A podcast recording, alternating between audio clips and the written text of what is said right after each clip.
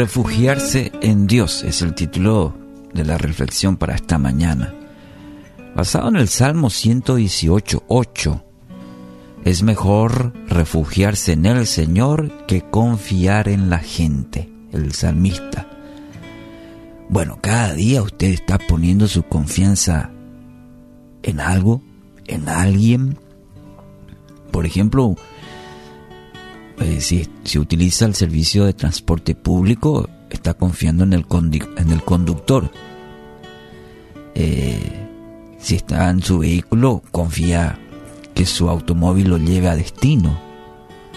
Pone su confianza en un profesional médico, algún recomendado que lo ayude en algún inconveniente este, de alguna manera estamos poniendo nuestra confianza todos los días en algo o en alguien.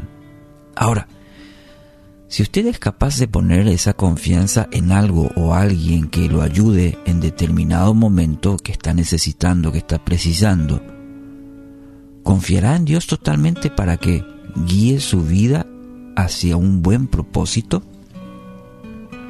Sí, escuchamos a menudo decir a la gente, sí, yo eh, confío en el Señor. Nuestro texto de hoy es bien claro, determinante. Si usted pone su mayor confianza en personas o en algo, como un puesto, este, una posición económica o algún título, eh, círculo de amigos, contactos ahí que uno dice, no, tengo cierta seguridad, me brinda cierta seguridad. Cuidado, cuidado porque está caminando la cornisa. Dice la palabra, es mejor confiar en Dios. Puede que hoy esté buscando respuestas a muchas interrogantes en su vida. Acérquese a Dios. Acérquese a Dios de todo corazón Solo en Él encontrará la dirección correcta para toda su vida. Sí, escuchó bien, toda su vida. No es un aspecto nomás de, de domingo o de momentos en, en la vida. Tenga en cuenta, somos cuerpo, alma y espíritu. Dios nos creó de esa manera y como creador sabe exactamente cómo debe funcionar cada área cada aspecto de nuestra vida. Nos proveyó de un manual para saber cómo andar. Sí, la Sagrada Escritura, la palabra, la Biblia. Y meditando en ella, y no solamente quedándonos en esa meditación, debemos reproducir eso en nuestra vida.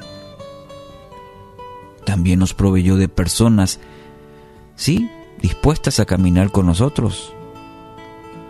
Los decimos hermanos, porque son hermanos de somos hermanos del mismo Padre y nos animamos, nos consolamos, nos fortalecemos unos a otros a través de una comunidad. Como la iglesia primitiva, ahí encontramos el, el inicio de esa comunidad, es decir, una iglesia, una comunidad de fe, en donde hay personas que se alientan, se aman, es el refugio que Dios provee para usted hoy. ¿Mm? Así que acérquese a Dios, confiese todo lo que hay en su vida, medite en su palabra y busque un lugar donde pueda crecer, una comunidad de fe, sí, donde pueda crecer espiritualmente. Jeremías 17, 5 al 7, esto dice el Señor. Malditos son los que ponen su confianza en simples seres humanos que se apoyan en la fuerza humana y apartan el corazón del Señor. Son como los arbustos raquíticos del desierto, sin esperanza para el futuro.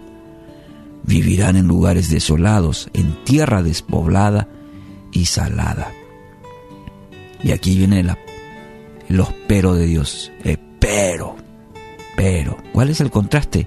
Benditos son los que confían en el Señor y han hecho que el Señor sea su esperanza y confianza. Bendita la palabra. Jeremías 17, 5 al 7. Tómelo, medítelo y vívalo. Hoy decida refugiarse en Dios. Decida. decida refugiarse. Tú eres mi refugio, Dios. Confío en ti. Confío que tú tienes planes de bien para mi vida. Es la palabra de Dios. Ese soberano le invita a descansar y a confiar hoy en el soberano.